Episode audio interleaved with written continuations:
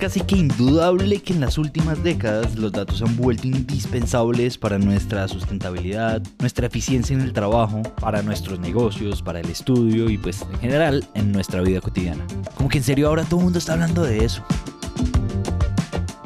como que al mismo tiempo también pues nadie termina de entender de qué se está hablando en realidad como que es muy fácil entender por allá en el fondo que los datos se han vuelto absolutamente esenciales para nuestra supervivencia y pues para la evolución.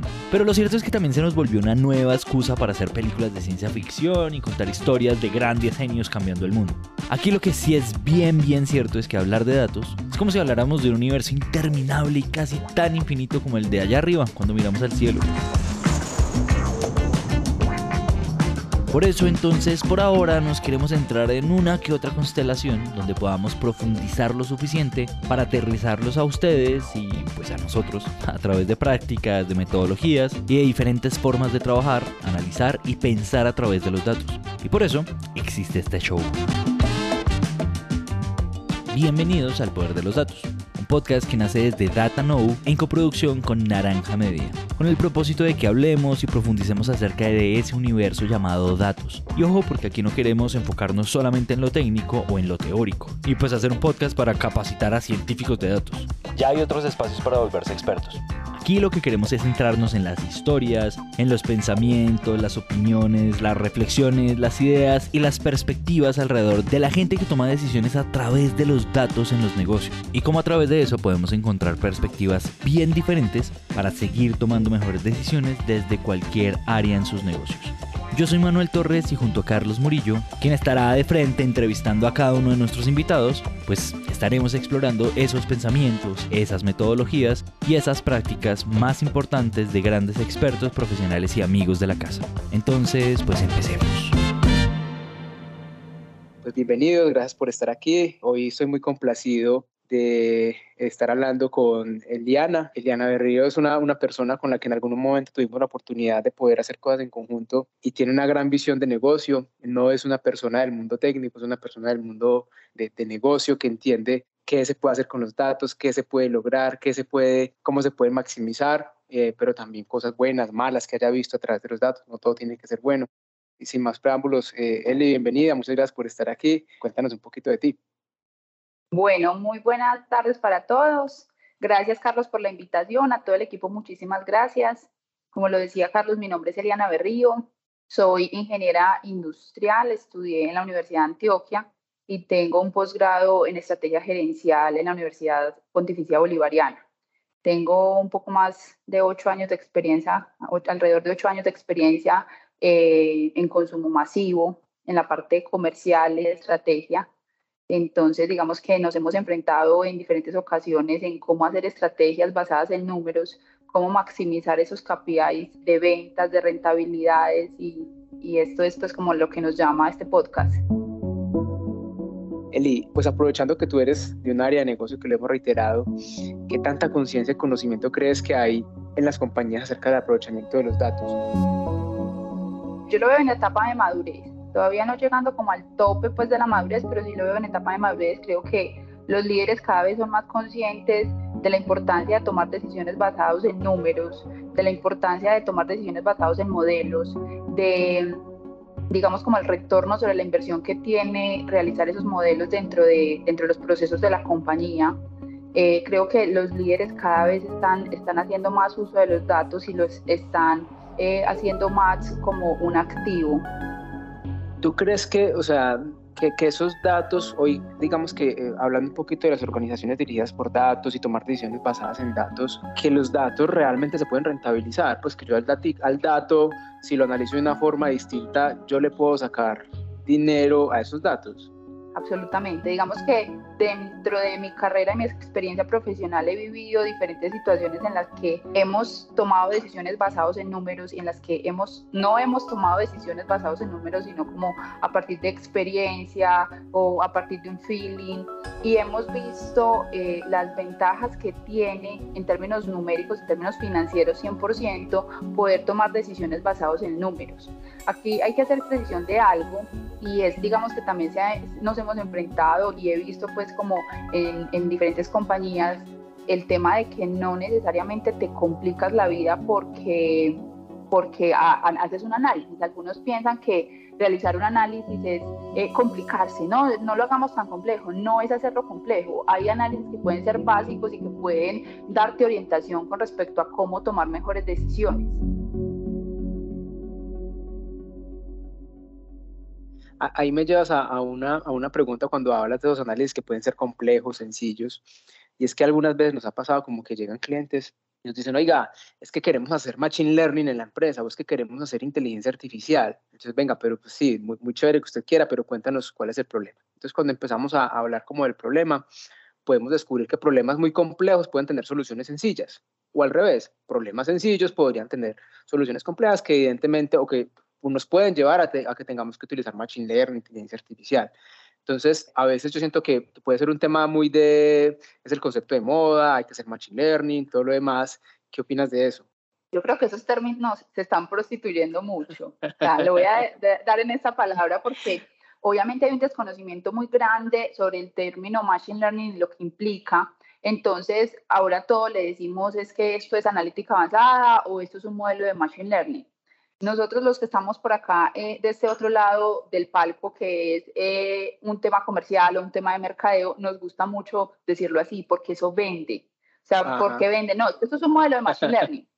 Cuando uno va y le pregunta al científico de datos, eh, explíqueme cómo es el modelo, porque tú sabes, pues, o todos saben que nosotros no necesariamente entendemos el modelo a profundidad, sino que entendemos eh, a grosso modo qué hace y qué solución estamos buscando en términos de negocio o a qué pregunta estamos respondiendo. Me ha pasado, ¿puedo decir que es de Machine Learning? Sí, puedes decirlo, listo, esto es un modelo de Machine Learning, porque vende, porque absolutamente vende. Ahí el riesgo es que se prostituyan los conceptos y que digamos que cualquier modelo que puede ser un modelo para ustedes un poco básico, eh, se, se, se, eleva pues y, y se dice como que es un modelo absolutamente avanzado o elevado. ¿Qué es importante hacer como precisión acá?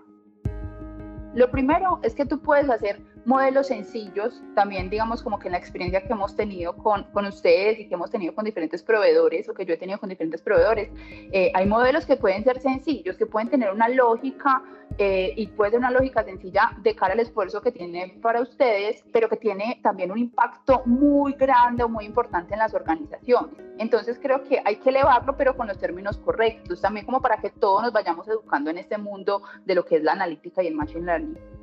Sea, digamos como si nosotros lo pensamos en, en alta cúpula, en, en términos de, de, las organizaciones, de cómo están en este momento conformadas, eh, lo más lógico es que esa alta cúpula no tenga tanto acceso, no tenga tanto conocimiento de esos temas que son, pues digamos, como, como que están en la vanguardia en los últimos años. Entonces hay que romper paradigmas como con la forma en que lo hemos hecho y en la forma en la que podríamos hacerlo mejor. Eso es lo primero, que todos tengamos, eh, digamos, como desde la parte estratégica, el direccionamiento a tomar decisiones basadas en datos a entender que tomar decisiones basadas en datos no es parálisis por análisis, que muchos, eh, digamos, como que enmarcan el, todo este tema analítico, todo este tema de, de, modelos, en que vamos a complejizar los procesos al incluirle un modelo sabiendo que la decisión la podríamos tomar de X o Y forma.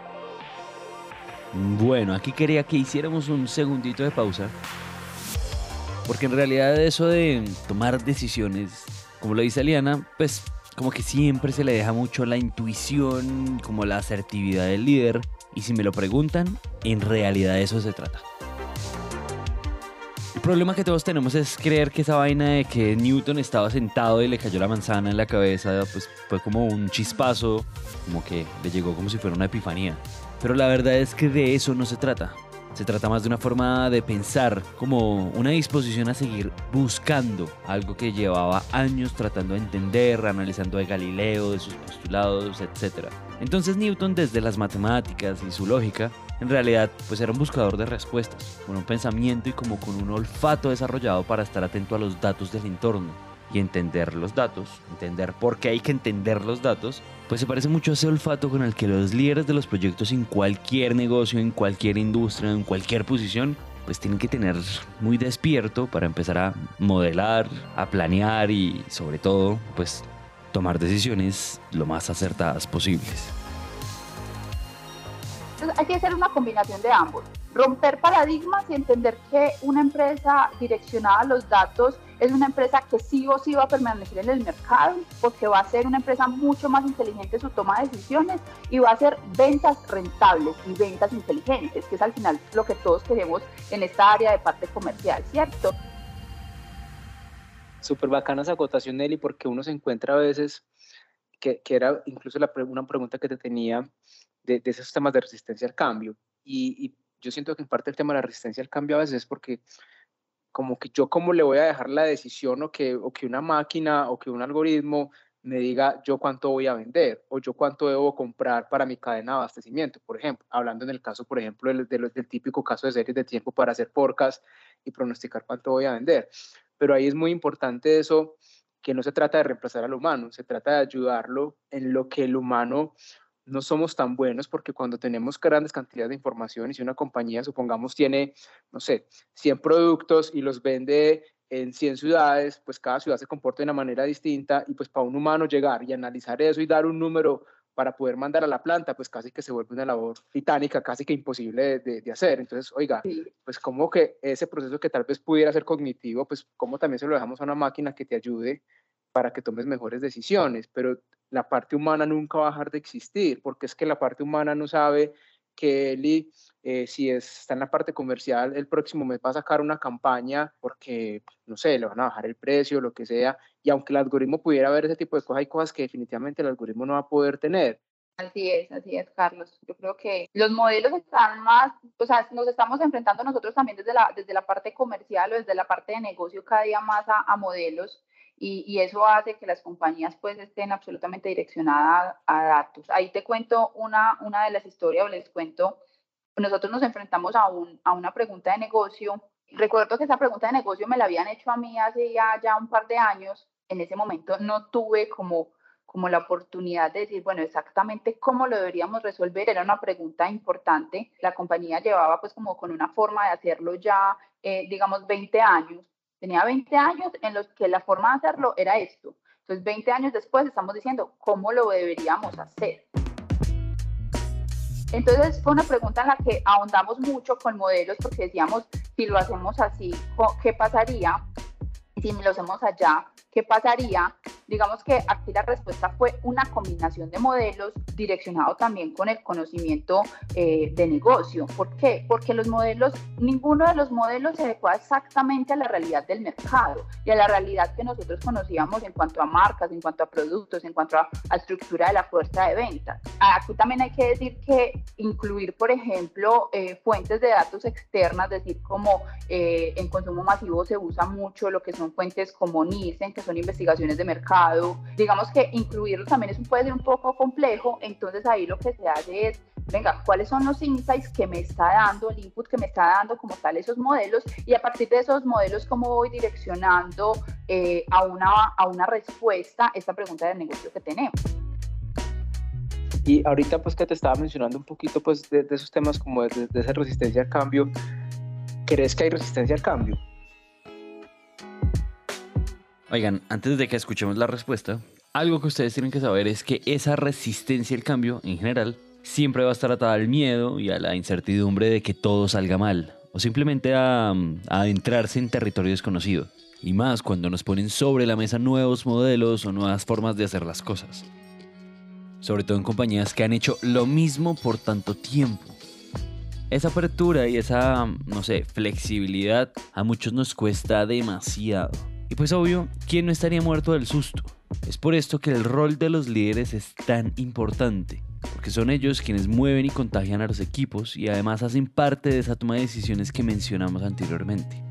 Y si me permiten confesarles algo que, pues sí, aunque aquí estemos hablando específicamente de datos, pues esto aplica para muchas cosas y hace parte de un todo mucho más grande. ¿Qué es eso que se puede parecer como a cultura empresarial? A esa sensación de que todos estemos conectados como con mismos propósitos, ideales e incluso con el mismo olfato del que hablábamos hace un rato. Pero pues bueno, de eso vamos a hablar después. Sigamos con Eliana. Digamos que podría existir la, esa forma de, de, decir, es que yo lo he hecho así. Y vos sabes que, digamos que dentro de los mismos líderes de la organización, eh, podrían existir mentalidades un poco más cerradas pero siempre está el, líder que va a la vanguardia, que quiere hacer las cosas mejor, que sabe que estamos en un mundo demasiado competitivo, consumo masivo es muy competido, entonces, eh, ¿cómo hago las cosas mejor? ¿Cómo eh, optimizo los recursos? ¿Tomo mejores decisiones con esos recursos que tengo y logro poder tener un mejor retorno sobre cada una de las inversiones que yo haga en el mercado? Entonces, resistencia creo que existe, creo que existe, pero creo que los mismos resultados abren la puerta a decir, es que definitivamente lo estamos haciendo bien como lo estamos haciendo, porque nos estamos enfrentando a unos resultados muy contundentes, a unas respuestas muy contundentes que nos permiten entonces eh, direccionar mejor eh, la plata o los recursos. Eli, digamos que desde pues, tu experiencia ha estado mucho en todo el tema de inteligencia de negocios, inteligencia del chopper, de, de, todas estas, estas estrategias. Cuéntanos un poquito ahí más de ese mundo, cómo, cómo los datos ahí juegan un papel en ese mundo eh, que es como muy particular de todo el tema de consumo masivo. Yo creo que juegan un papel fundamental cuando tienes una, una estructura de compañía con muchos clientes, con un universo importante de clientes, cuando tienes una compañía también con un universo importante, digamos, en portafolio, tienes una combinación de ambas, ¿cierto? Entonces, los datos se vuelven fundamentales en el sentido de que a mí me permiten entender segmentadamente cuál es el comportamiento como de algunos clústeres o algunos grupos eh, de clientes, productos o de las variables que estemos analizando y me permite tomar decisiones para esos grupos. Pasa mucho de que yo digo, yo voy a lanzar esta promoción, y la promoción, digamos que esto es un ejemplo muy básico. Cuando una compañía se va a enfrentar, por ejemplo, una promoción y dice es que voy a sacar eh, un paquete 2 lleve 3 por decirte cualquier cosa, o voy a amarrar esto con esto. Entonces, ¿qué sentido tiene si yo no conozco que, a, qué, a qué grupo de clientes le estoy eh, direccionando esta promoción? ¿Cuánto me compran? Están al lado, inclusive hemos hecho modelos que, que nos permiten entender, es que este grupo de clientes están ubicados o georreferenciados en un grupo de interés cuando yo tengo un punto de venta ubicado al lado de un colegio, ubicado al lado de una iglesia, ¿qué impacto tiene ese colegio o esa iglesia alrededor de este punto de venta y cómo juega el portafolio de ese cliente, a pesar de que tenga una segmentación o una tipología de negocio como lo conocemos en, en consumo masivo X o Y, ¿cierto? Entonces, los datos a nosotros nos han permitido tomar decisiones mucho más contundentes, hacer estrategias mucho más direccionadas y que nos ha permitido también como saber que hay un racional, que hay una estrategia y que basado en ese racional y esa estrategia hacemos un seguimiento que nos permite tomar decisiones en el proceso, porque no te puedo decir que no nos equivocamos, porque yo no me he equivocado en la toma de decisiones, lo he hecho, pero el hecho de que yo me haya ido por un camino, por una decisión, digamos, concienzuda y basada en números, me ha permitido moverme en el camino y poder decir, entonces, si no funciona así, es porque el camino no era así, sino acá, pero ya sé cuál es el otro camino, no tengo que ir a inventarlo, tengo que decir, entonces, lo que está buscando ese shopper es que, o ese cliente es uno, dos y tres, y vámonos con esa decisión.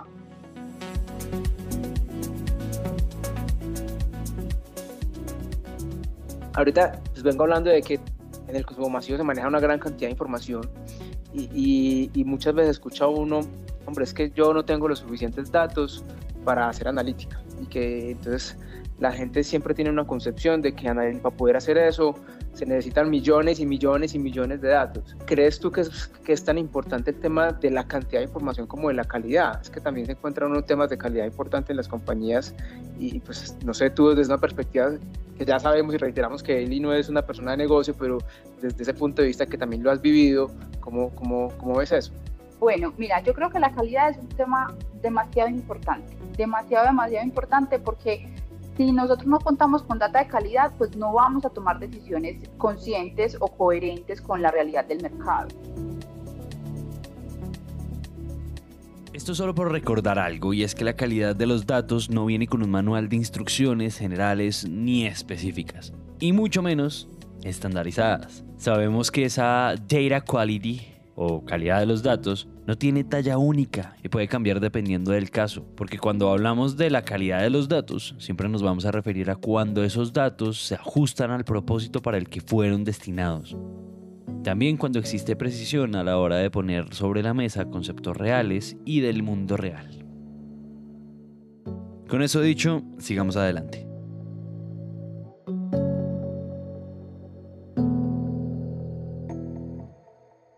Entonces, el tema de la calidad de los datos es un tema que es responsabilidad, sí o sí, también de las personas del, negocio, ¿cierto? Entonces, yo te puedo, tú, puedes ser muy bueno técnicamente y yo puedo tener el mejor equipo en analítica que pueda existir en el mundo entero, pero si esos datos están malos, ustedes no pueden hacer nada con eso y no vamos a poder tomar decisiones inteligentes alrededor de los datos. Entonces, yo creo que las empresas también se tienen que sincerar con esos procesos, tienen que ser humildes en el sentido de lo, lo hemos hecho mal, lo estamos haciendo mal y tenemos que revertir este tema de calidad y ser conscientes de la importancia que tiene para la toma de decisiones. Eso para mí es lo primero. En términos de, digamos, como de la cantidad, siento que no necesariamente tienen que ser millones y millones y millones de registros. Tú puedes comenzar a crear una cultura de analítica a partir de los datos que tienes, con unos tantos miles de clientes, con unos tantos miles de, de, productos también, porque esa combinación te da a vos un buen ecosistema para comenzar a hacer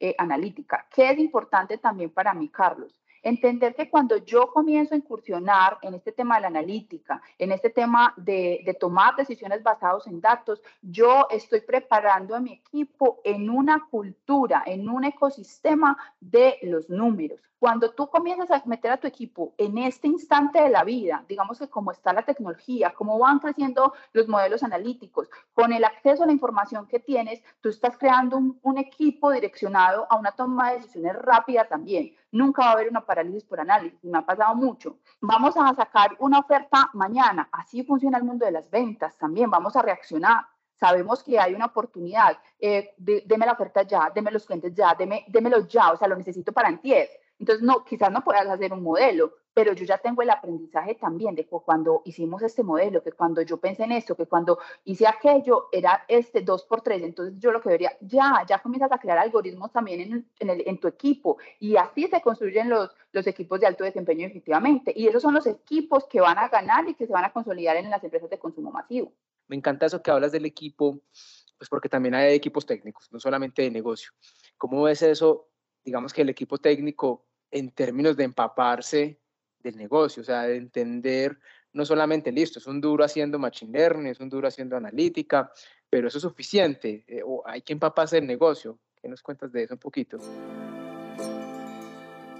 Bueno, esa pregunta me parece difícil, la verdad, porque uno pensaría como zapatero a tus zapatos pero creo que los equipos que se van metiendo en, en, esos procesos se vuelven equipos mucho más robustos porque cuestionan también. Entonces, eh, aquí digamos que podríamos hacer alusión a un científico de datos, que es una persona que sabe de matemática, de estadística, que sabe presentar un número y que aparte sabe del negocio. Yo, yo en ese momento todavía, a pesar de que ya, ya sabemos que hay muchos científicos de datos, yo lo veo todavía como un unicornio, veo que, que que existen, pero que no todos los que se llaman a sí mismos científicos de datos lo son, y es de la manera en la que presentan, entienden el comportamiento del mercado, conocen una estrategia también que se pueda ir direccionando a una parte comercial o de mercadeo, ¿cierto? Entonces, creo que las personas se tienen que ir incursionando en todos estos temas para volverse personas íntegras para las compañías y que van a ser absolutamente apetecidas en no muy muchos años, en yo me imagino unos 3, 5 años estas personas van a ser muy apetecidas, lo son en este momento y vemos que, que hace falta todavía como esas personas que comiencen a, a estudiar mucho sobre analítica, sobre machine learning y más aún si conocen del negocio pueden cuestionar los números. Llevamos unos, no sé, cinco años escuchando eso de los trabajos del futuro y cómo el trabajo y la tecnología y un montón de otras cosas que pasan en la industria nos van a desplazar. Pero eso de científicos de datos y esos roles, como los que dice Eliana, sigamos percibiéndolos como unicornios, como cuentos de hadas. Sin embargo, hay algo aquí bien clarito. Y es que es peligrosísimo que sigamos pensando en que tenemos que encontrar a un montón de genios o expertos que llevan años volviéndose súper buenos en los datos. Que uno va a estudiar en la universidad datos y listo, metas en donde quiera. Y que además le entregan a uno como un cartoncito lleno de fórmulas y aplícalas en cualquier industria. Pero pues eso no es cierto. Yo creo que la manera de romper con ese cuento de hadas del gran genio de los datos, pues también está en entender que cualquiera puede desarrollar habilidades alrededor de los datos. Ya lo dijimos al principio, una de las habilidades de los líderes debería ser tener olfato alrededor de los datos para tomar mejores decisiones. Lo importante es entender que dato tras dato, industria tras industria es diferente. Pero lo que sí deberíamos tener todos es mejor sensibilidad todo el tiempo para entender esto de los datos y, yo soy una persona que le gusta mucho enseñar. O sea, a mí me gusta que si yo eh, tomo una decisión o si yo le solicito a alguien que haga parte del equipo algo, me gusta mucho contarles el por qué. Porque no es, a mí no, me parece chévere o a mí nunca me ha gustado que me digan, eh, vayas a que esto sin entender cuál es el contexto. Porque si todos somos, si yo tengo un equipo de profesionales y yo los quiero seguir llevando a un siguiente nivel, pues definitivamente esas personas tienen que ser cuestionadoras y la pregunta del por qué es una pregunta válida siempre. Digamos como que esas decisiones las tienen que conocer también y eso te va creando a vos también desde la parte, desde tu empresa, DataKnow, eh, una, un equipo que definitivamente en un par de meses, ni siquiera lo pongo años, en un par de meses va a ser un equipo mucho más valorado en las empresas porque van a tener esa capacidad de, de comenzar a decir es que ya tuve experiencia con esta empresa consumo masivo, con esta empresa de servicios, ya puedo ir linkeando conceptos, puedo ir linkeando resultados. Ustedes definitivamente una potencia en este país y en el mundo entero, creo yo. Quiero retomar y volverme aquí esta conversación un poquito que cuando estábamos hablando de la, de la, de la calidad y, es, y un poquito el tema de la cultura en las organizaciones, que tanto hoy en las organizaciones se les, se, le, se le dice a la gente que es responsable del dato, es responsable de, eh, ese dato inicial de llenarlo en un sistema de información, porque es que nos, nos, nos, pasa, ¿cierto? Pongamos el ejemplo de consumo masivo, las direcciones, qué lío, para después ir a hacer las entregas. ¿Por qué? Porque la gente los llena como quiere llenarlos. O un correo electrónico, pepito arroba pepito.com, porque es la fácil para salir rápido. Entonces usted va a hacer una campaña de segmentación o de marketing digital y después va llamando un correo. No hay forma de mandarlo porque es información que la gente llena por llenar.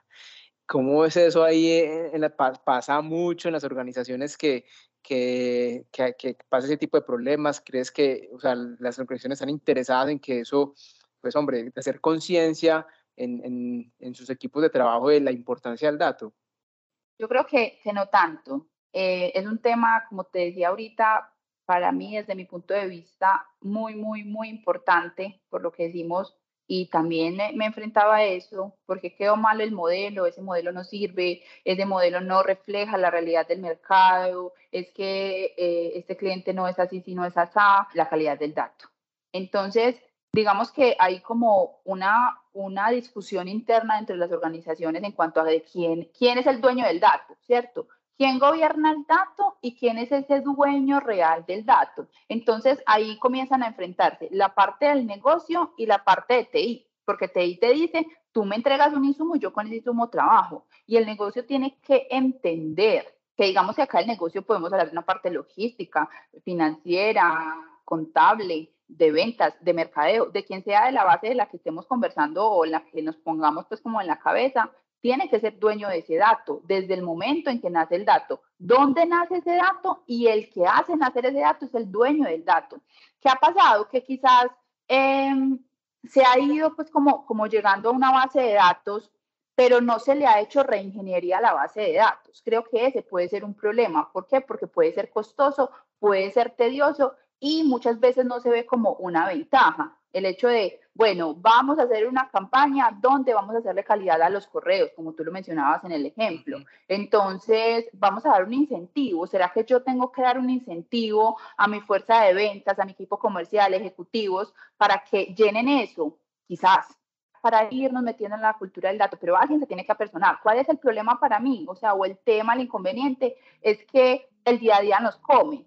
Entonces, eh, hay que estar solucionando el día a día, el día a día, esas decisiones que tienen que ser rápidas y ese es un proyecto que puede ser un proyecto a largo plazo porque cada dato cuenta y que definitivamente también eso es un habilitador de otros canales. Tú me estás diciendo, yo voy a hacer una campaña para marketing digital, no tengo. Voy a, a comenzar a pasar clientes que estoy atendiendo en este momento de una manera presencial, los voy a incluir en una estrategia omnicanal, multicanal. No puedo porque básicamente el número está malo, porque básicamente el correo no existe, porque es que este cliente ya no existe, este dueño está desactualizado, o sea, no puedo hacer mensajes personalizados por ello. Es un tema complejo y es un tema tan complejo como tan importante y que las compañías definitivamente tienen que interiorizar esa importancia para poder tomar decisiones alrededor de eso, tomar acción. Y es, es un poco también como, como el mensaje, ¿cierto? De, esa importancia del dato, independientemente del tamaño de la empresa, oiga, de la importancia que eso con toda seguridad lo, lo, va a necesitar y va a ser un aliado suyo en el futuro. Entonces también darle esa, esa importancia. Eli, para ir terminando, ¿Tú cómo ves, o sea, cómo, cómo le podemos a alguien que no, que, digamos, que, que no haya estado en este mundo, cómo le mostramos el valor de poder hacer analítica de datos, análisis de datos, tomar decisiones basadas en datos, cómo, cómo le mostramos tal vez en, en su día a día que, que esto es de valor, que esto funciona.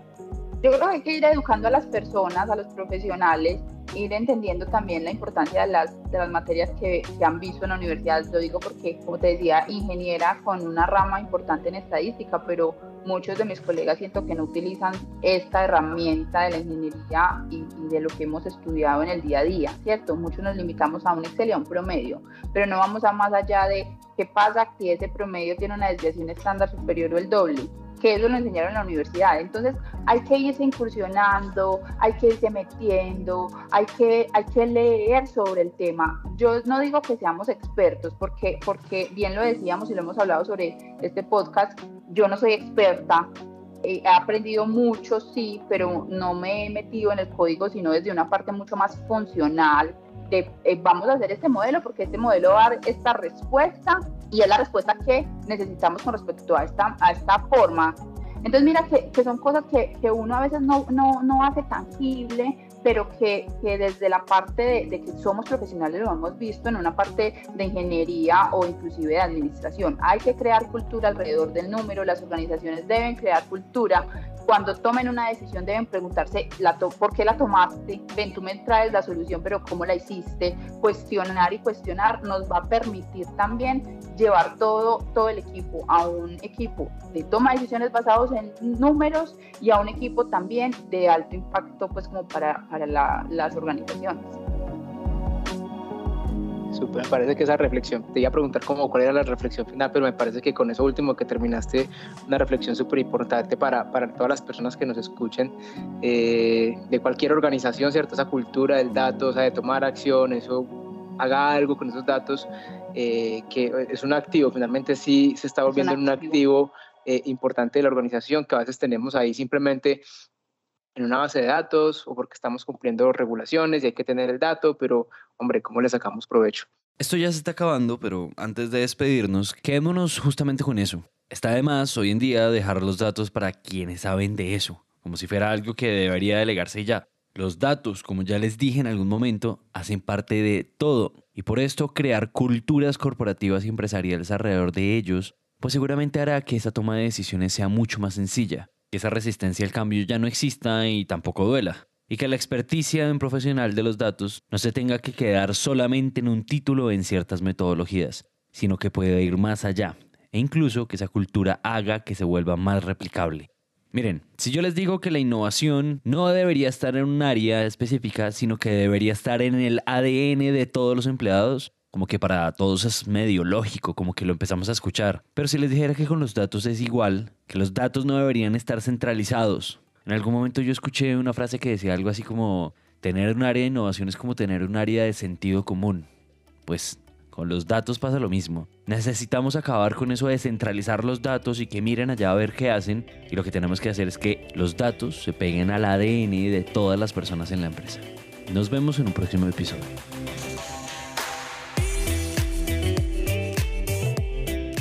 Eh, nada, Eli, pues eh, agradecerte por este espacio, me encantó conversar contigo, como siempre, y por eso te invité, siento que tienes esa, esa, esa visión amplia desde un poquito ese mundo técnico que, que es súper chévere escucharte hablar de series de tiempo, de cadenas de Markov, de no sé qué, pero entiendes eso que hace y que eso existe y cómo lo llevas también a tu mundo de negocio. Entonces, eh, pues nada, le agradecerte por, por compartir con nosotros este, este, ratico de muchísimo valor y esperamos pues que para todos también sea de valor eh, lo, que, lo que hemos compartido.